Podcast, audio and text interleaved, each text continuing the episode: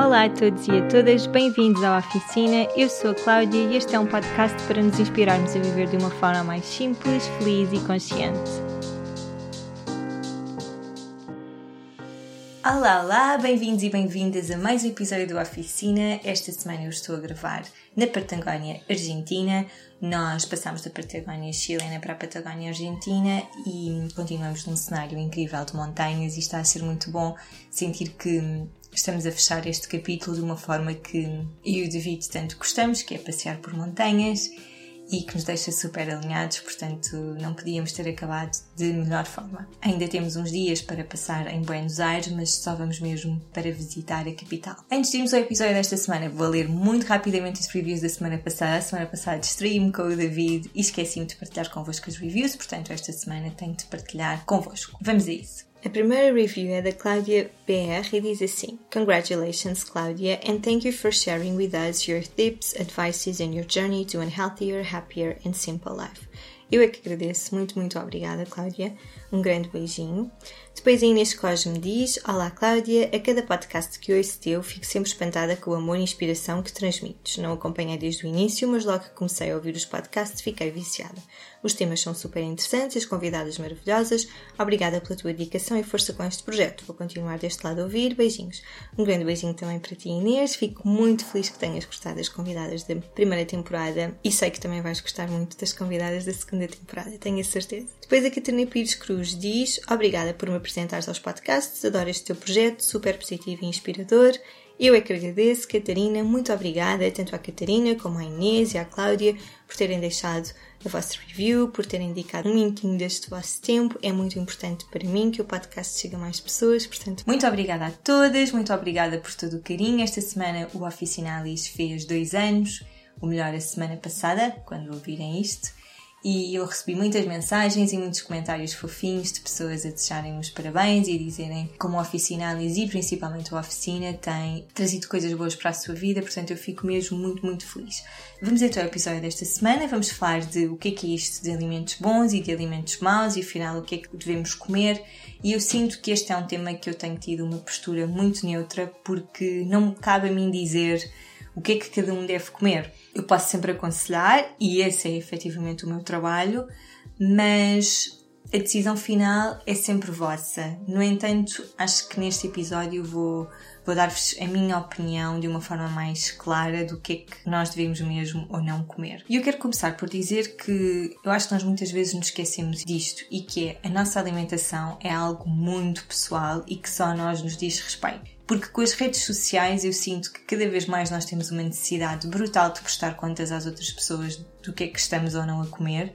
Temos uma necessidade muito grande e eu também estou incluída nisso, não é? Sobretudo porque faz muito parte do meu trabalho. Portanto, se eu vou a um restaurante cheio de comida espetacular e no Peru eu fiz muito isso, não é? Eu fui a restaurantes vegetarianos de topo e queria partilhar convosco aquilo que eu estava a comer a todas as refeições. Acho que foi o momento na minha vida em que eu partilhei mais aquilo que eu estava a comer. E nós muitas vezes esquecemos que é algo muito pessoal e que nós não temos necessariamente de partilhar sempre tudo aquilo que comemos e nem temos de nos sentir culpados com o que é que as outras pessoas vão pensar quando nós partilharmos que estamos a comer um gelado ou que estamos a comer outra coisa qualquer. E é por isso que eu queria começar este episódio por dizer que comer, ou por relembrar-vos que comer é mesmo algo muito pessoal que não tem de ser partilhado com toda a gente, a todas as refeições, o que é que nós andamos a comer. E depois também dizer-vos que não é obrigatório nós enfiarmos dentro de uma caixinha e ficarmos dentro dessa caixinha e já não podemos sair dela. E eu acho que isso é talvez o que mais me impressiona neste mundo da alimentação são dois fatores. Quando as pessoas se colocam dentro da caixinha e depois querem sair dela, mas não têm coragem porque depois vão ouvir represálias, e são as pessoas que efetivamente saem da caixinha e cai-lhes todo o mundo em cima porque saíram da caixinha. Estamos a falar de vegetarianos ou de vegans que decidiram voltar a comer carne e de repente cai-lhes tudo em cima porque são os egoístas e os animais e blá blá blá. Estamos a falar de pessoas que assumem a sua fragilidade não é? e dizem: Olha, isto não me fez sentido, eu não me senti saudável, não me senti com energia, portanto vou deixar de seguir este regime alimentar e vou experimentar outra coisa. E faz muita confusão quando há esta hum, audiência sempre pronta a criticar. E depois também há outra questão, que é as pessoas que se colocam dentro da caixinha, e isto para mim também é muito grave, sem se questionarem se faz sentido ou não estarem nessa caixinha e se isso lhes faz bem para a saúde. Aqui não é já tanto na perspectiva do que é que os outros vão pensar de mim por eu estar nesta caixinha, mas é esta caixinha não me está a trazer saúde e eu mesmo assim mantenho-me nela porque tem a ver com os meus valores. E eu, enquanto vegetariana, sei que eu sou uma vegetariana que tem síndrome do cólon e do intestino irritável, como quiserem, e portanto sou muito sensível às leguminosas e enquanto vegetariana tenho efetivamente de comer leguminosas, não é? É uma excelente fonte de proteína e, portanto, sei, tenho plena noção que o vegetarianismo não é o tipo de alimentação mais adequado para mim. No entanto, eu já sou vegetariana há 4 anos e já percebi o que quantidades é que eu posso comer de leguminosas, o que é que posso substituir para as leguminosas, não é? Até porque as leguminosas não são a única fonte de proteína, portanto, eu posso comer outras fontes de proteína, mas também é importante nós percebermos que muitas vezes os nossos ideais vão de encontro a um tipo de alimentação e nós não estamos preparados, o nosso corpo não está preparado para essa alimentação e é muito, muito, muito importante para mim uma fase de transição. Quando alguém me diz eu, a partir da manhã, quero ser vegan, eu fico logo super assustada porque nós não fazemos ideia como é que o corpo dessa pessoa se vai ajustar a esta mudança. Mas pronto, isto é só uma pequena parte. O que eu quero mesmo dizer é que a nossa alimentação é só nós nos diz respeito, nós não nos devemos colocar numa caixinha só porque sim, nem devemos sair dessa caixinha só porque temos medo e não devemos também forçar os outros a alimentarem-se como nós. Eu sei que muitas vezes isso é difícil, especialmente quando é com os nossos amigos e com a nossa família e são pessoas quem nós nos gostamos e que nós sabemos que bastava comer um bocadinho mais como nós, que iam ficar automaticamente mais saudáveis, mas realmente não vale a pena forçar. Mas vamos direto ao episódio e a verdade é que cada vez mais eu sinto que as pessoas estão confusas em relação àquilo que devem ou não comer. Muitos de nós estamos completamente desconectados do nosso corpo, portanto não conseguimos perceber os sinais que ele nos dá ou os alimentos que ele nos está a pedir. E eu recebo muitas mensagens e muitos e-mails de pessoas que me perguntam o que é que podem ou não comer, que me dizem que deixaram de comer certos alimentos porque leram que, fez, que faz mal. E muitas vezes aqui estamos a falar de alimentos que eu considero inofensivos. E este inofensivos é um inofensivo que depende das quantidades, mas eu já recebi e-mails de pessoas que dizem que deixaram de comer ovos porque leram que faz mal, que deixaram de comer iogurte porque leram que faz mal, que deixaram de comer eh, fruta porque faz mal, porque a fruta está cheia de açúcar. Isto deixa-me realmente preocupada. Muitas pessoas perguntam-me que suplementos é que devem tomar que combinações de alimentos é que devem fazer e eu não consigo, nem eu nem ninguém, conseguimos aconselhar as pessoas à distância e muito menos sem acompanhar a pessoa e sem saber ao certo exatamente como é que está a saúde daquela pessoa naquele momento, como é que é a rotina, o que é que essa pessoa come.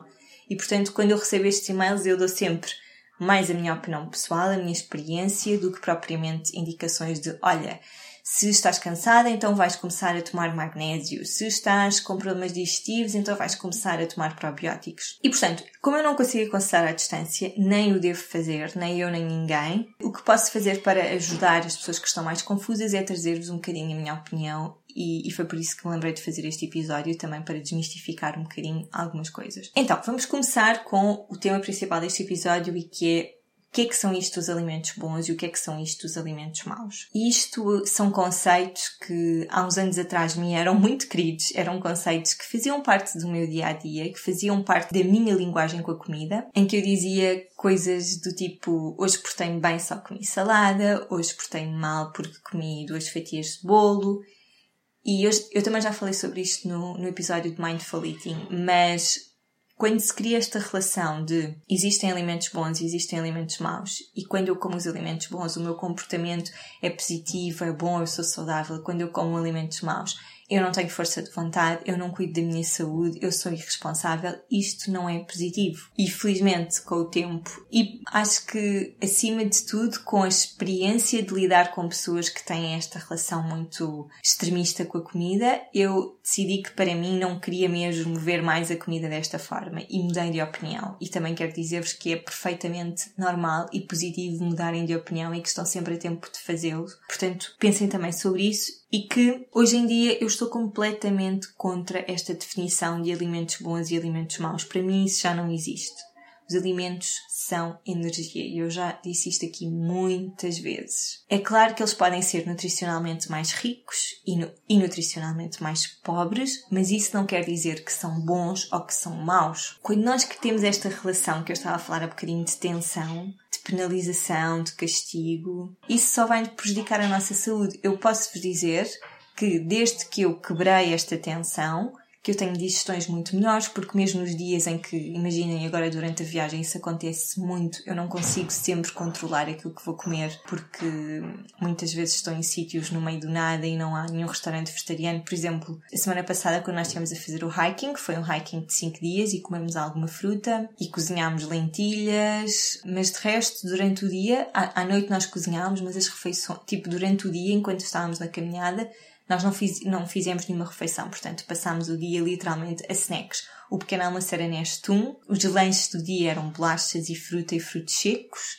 e ao jantar comíamos arroz com lentilhas ou arroz com cogumelos secos. E isto é uma alimentação que para mim não faz sentido nenhum, não é? Não é uma, é uma alimentação muito, muito rica em hidratos de carbono. E é uma alimentação que me deixa completamente desalinhada e desenraizada, eu preciso mesmo de comer frutas e legumes para me sentir com energia, mas no entanto não consegui controlar e não me servia de nada eu estar a olhar para aquele pacote de bolachas que ia ter de comer ou para, para aquele chocolate, eu fartei-me de comer chocolate para me dar energia durante a caminhada e olhar para aquilo como, epá, isto é algo mau, eu vou ficar gorda, isto é só açúcar, isto não é bom para mim. Não.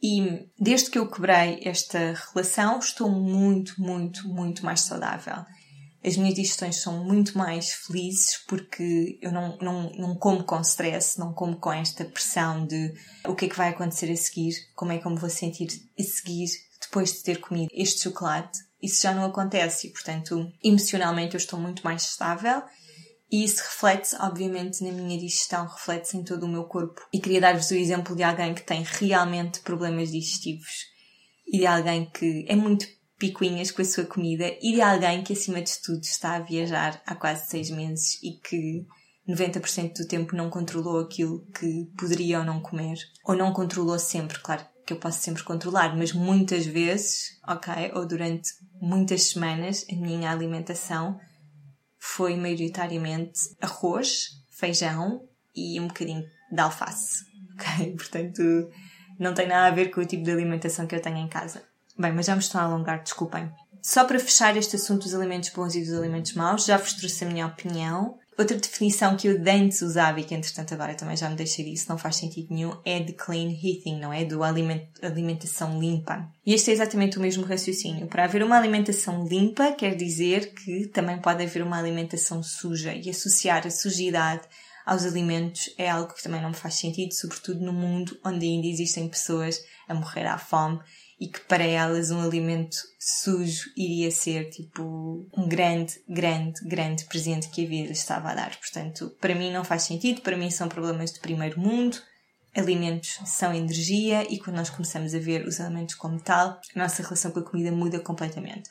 O que não quer dizer, atenção, que nós não possamos fazer melhores ou piores escolhas para o nosso corpo e eu já lá vou. O segundo tópico que eu quero falar é esta nova moda do sangue do sem glúten, sem lactose, sem frutos secos, sem açúcar, sem farinha, sem blá blá. Hoje em dia nas redes sociais e também na blogosfera e todos e muitos sites de receitas e muitas marcas promovem isto, esta questão do sem. E faz um bocadinho de confusão porque hum, quando eu me iniciei nestas andanças, não fazia, mas eu acho que esta coisa do sem, esta moda, também vem muito de uma necessidade de nos justificarmos do que é que estamos a comer. Por exemplo, se eu for a uma gelataria e mostrar-vos o meu gelado, se calhar vou pôr sem lactose ou vegan, que é para vocês em casa não pensarem, hum, mas a Cláudia está a comer gelados, mas ela então não era vegetariana, então isto é. Ou se eu vos mostrar uma receita de um, que eu estou a fazer em casa, de uma tarte, vou já dizer que, que esta receita é sem glúten, e é sem açúcar, e é sem ovos,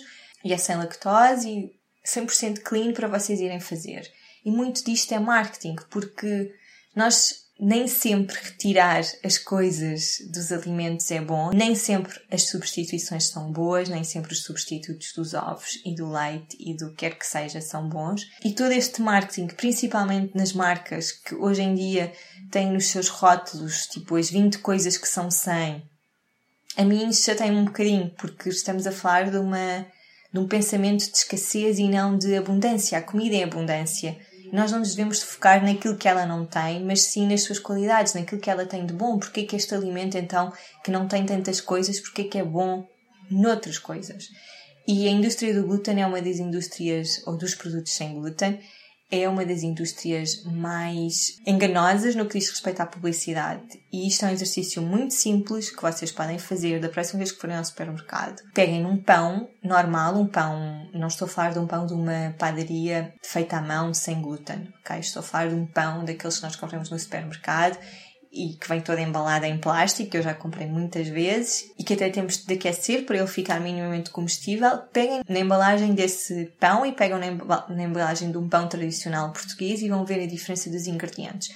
Esse pão sem glúten vai estar cheio de aditivos, cheio de preservativos, carregadíssimo de açúcar e não faz sentido nenhum eu deixar de comer um pão tradicional português feito com farinha. Ok, e eu não estou a dizer que a farinha de trigo é espetacular, eu não estou a defender que as pessoas só comam alimentos com glúten, mas o que eu estou a dizer é que a indústria dos produtos sem glúten é muito enganosa e que nós temos de estar atentos aos rótulos, porque senão vamos comprar aquele pãozinho a achar que estamos a ser super saudáveis, super do bem, super sem glúten, glúten causa, causa inflamação, glúten é mau para os intestinos e de repente estamos a dar muitas coisas más ao nosso corpo. Estes pães são caríssimos, vêm de cascas de rolha, estão todos embalados em plástico, não faz sentido nenhum, malta. Portanto, da próxima vez que vocês virem um bolo que esteja sem açúcar ou uma aveia que esteja sem aveia ou o que quer que seja, vão perguntar de que forma é que aquilo foi feito então, o que é que usaram para substituir.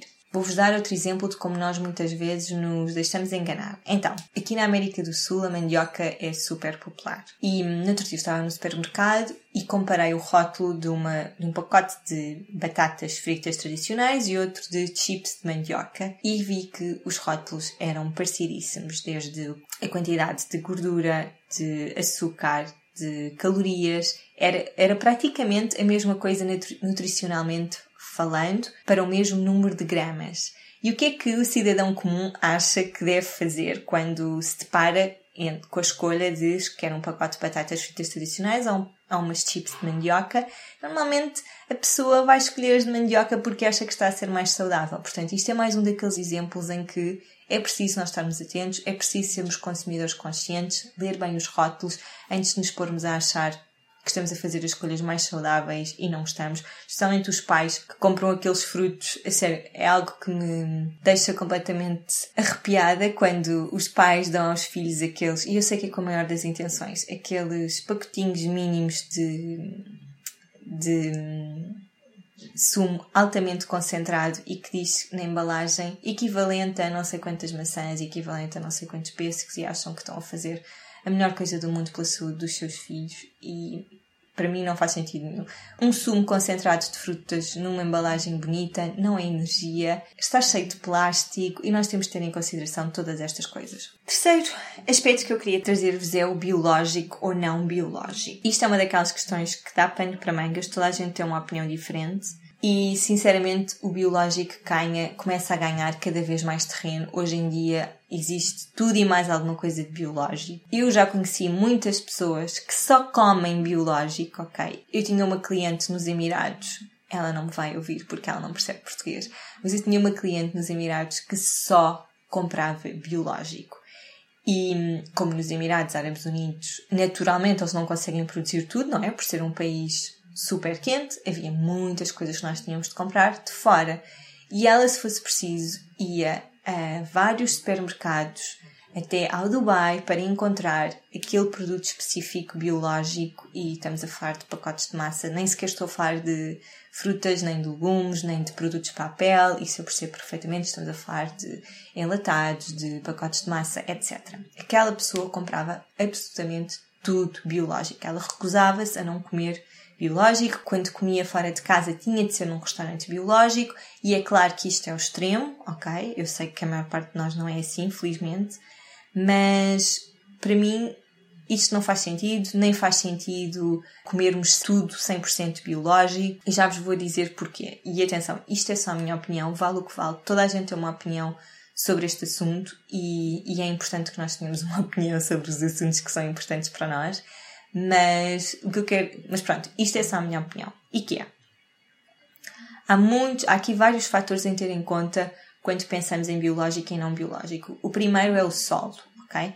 Quando uma empresa ou um, um, pequeno produtor faz o seu cultivo de uma forma natural, sem pesticidas, nem herbicidas, etc., isso é muito positivo. Isso é sempre algo muito bom, não é?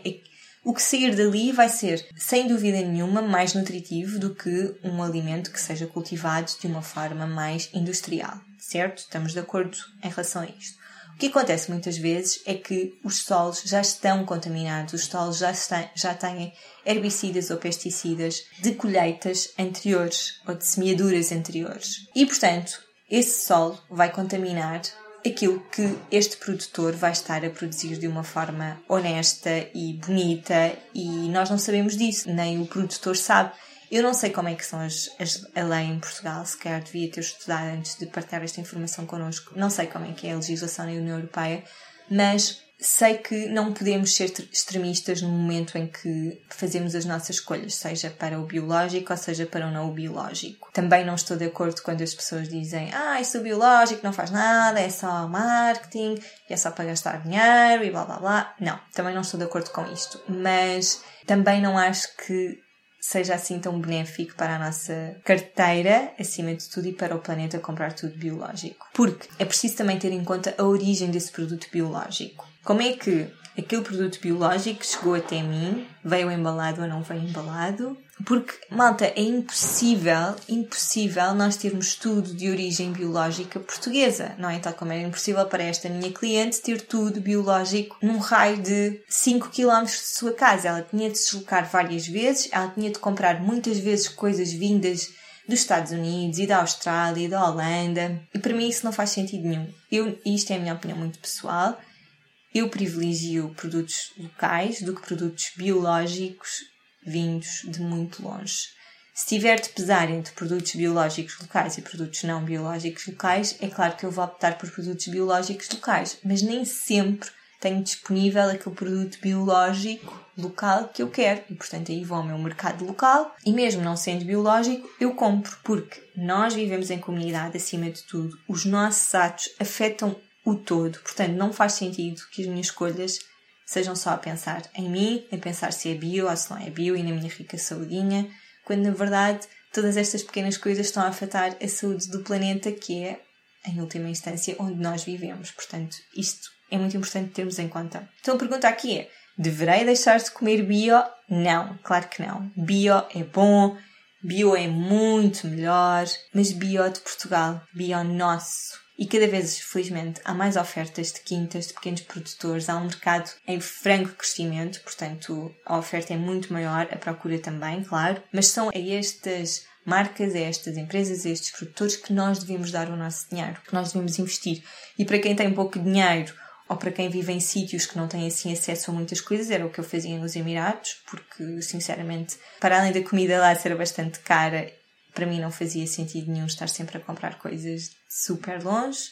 O que eu fazia era usar a regra do Clean 15 e do Dirty Dozen, provavelmente já muitas pessoas ouviram falar, mas basicamente o Dirty Dozen são, é a dúzia de alimentos que têm maior concentração de herbicidas e de pesticidas, portanto, para aqueles alimentos serem cultivados precisam de um boost maior. E portanto, os Estados Unidos criaram esta lista, todos os anos a lista é diferente, e atenção, é uma lista baseada nos Estados Unidos. Portanto, em Portugal, se calhar existem variantes, mas eu uso esta lista como indicativo.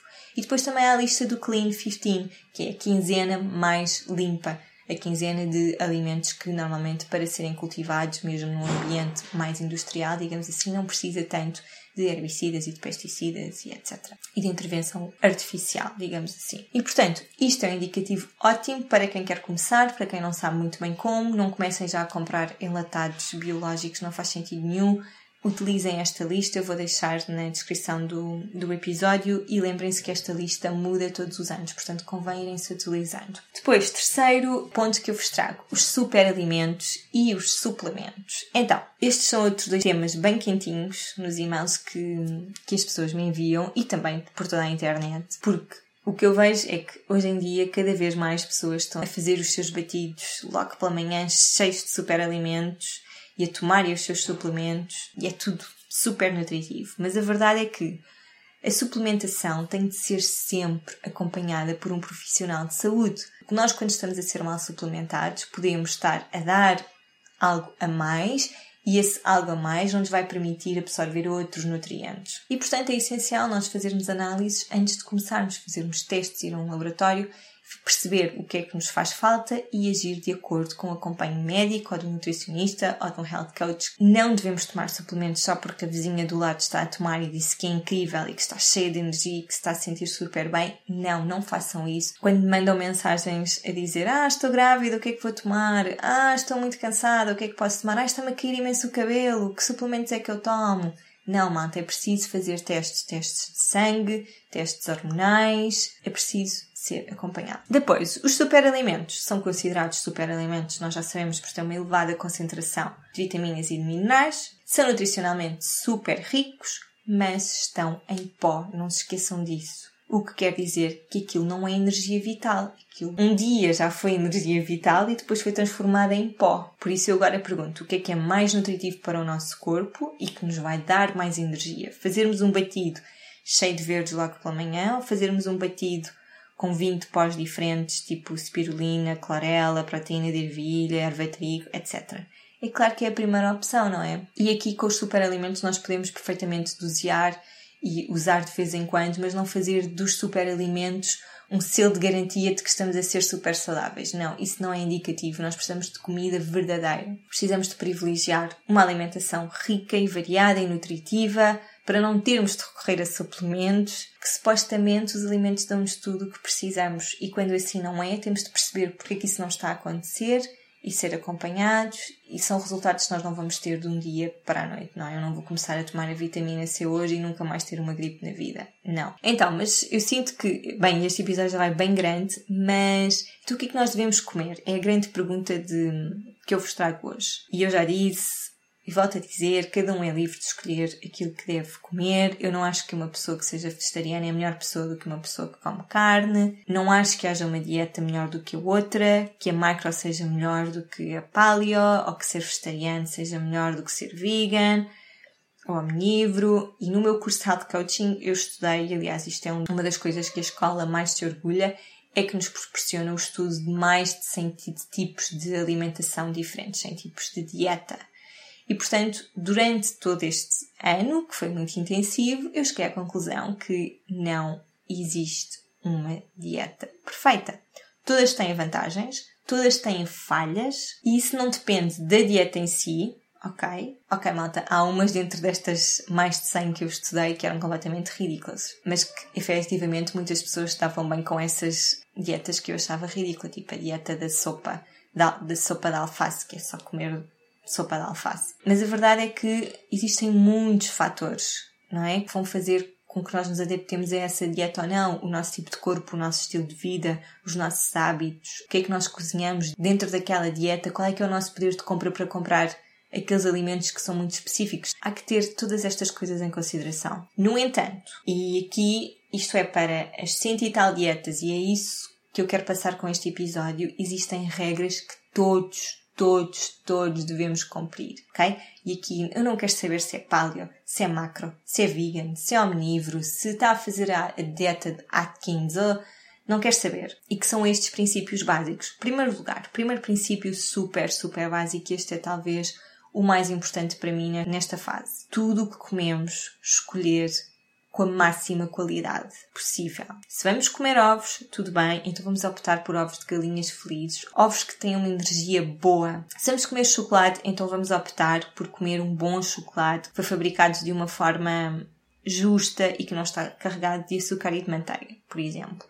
Se vamos beber vinho, então vamos escolher um vinho de qualidade em vez de escolher um vinho baratucho de pacote só porque queremos apanhar uma tosga. E só assim, quando nós sabemos que o nosso principal critério naquilo que nós vamos escolher é a qualidade, nós assim conseguimos fazer as pazes com a alimentação, ok? Porque vamos comer uma pizza e optamos por uma pizza artesanal, numa pizzaria tem um forno a lenha, onde o chefe é italiano e fez aquilo cheio de amor e trouxe os ingredientes mais frescos do mercado. Então sim, vamos comer a pizza, vamos apreciar, em vez de ligarmos para aquelas cadeias de restaurantes que entregam a pizza em casa, que ninguém sabe o nome.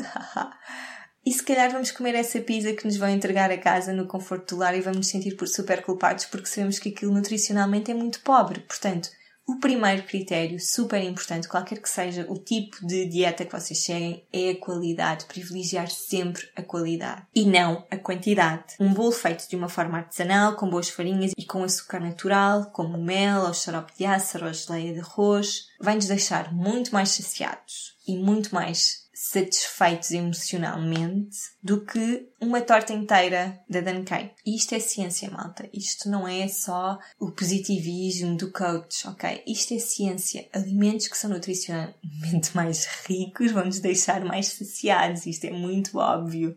E portanto, se nós queremos comer bolo, então vamos comer um bolo de qualidade não temos de deixar de comer bolo, porque quando comemos com qualidade, temos menos necessidade de comer tanta quantidade de bolo e ficamos saciados com uma ou duas fatias, não precisamos de comer o bolo inteiro. Princípio 2. Vamos falar de alimentos naturais. E a alimentação natural, este conceito também está super na moda e ainda bem, eu fico muito feliz. E aqui mais uma vez não interessa o tipo de regime alimentar que nós temos, o que interessa mesmo é privilegiar significa comer em muita quantidade verduras verdes, legumes, vegetais, o que quiserem chamar. E isto é talvez o mais importante que eu quero dizer com este episódio: é que o nosso prato deve ser maioritariamente composto por vegetais. Claro que a fruta, os frutos secos, os cereais, e aqui deixo ao critério se querem cereais integrais ou não, isto é muito discutível, eu tenho a minha opinião. Frutos secos, todas essas coisas são importantes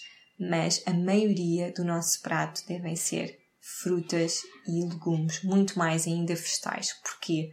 Nós também já sabemos isso, porque tem uma concentração muito maior de vitaminas e de minerais. É isso que nos dá energia, é isso que nos deixa com combustível para nos mantermos vivos e cheios de força e saudáveis no dia a dia. É isso que nos previne de muitas doenças, é isso que mantém o nosso sistema digestivo a funcionar, muita fibrinha. Eu acho que aquilo que disse neste episódio não foi nada de super revolucionário, mas eu espero mesmo ter vindo desmistificar um bocadinho esta ideia do que é que todos devemos comer, existem estes princípios muito básicos como a qualidade e comer muitos, muitos, muitos vegetais. Para quem que estiver muito perdido, para quem quiser aprofundar este assunto, é algo que eu vou trabalhar muito nos meus próximos programas, muito esta relação que nós temos com a, comida, muito o que é que nós devemos comer, muito como é que nós podemos ouvir o, o nosso corpo e eu vou dar-vos mesmo as ferramentas todas durante esse tempo para mais do que fazerem só aquilo que eu vos estou a dar, a informação, também descobrirmos todos juntos como lá chegar. Portanto,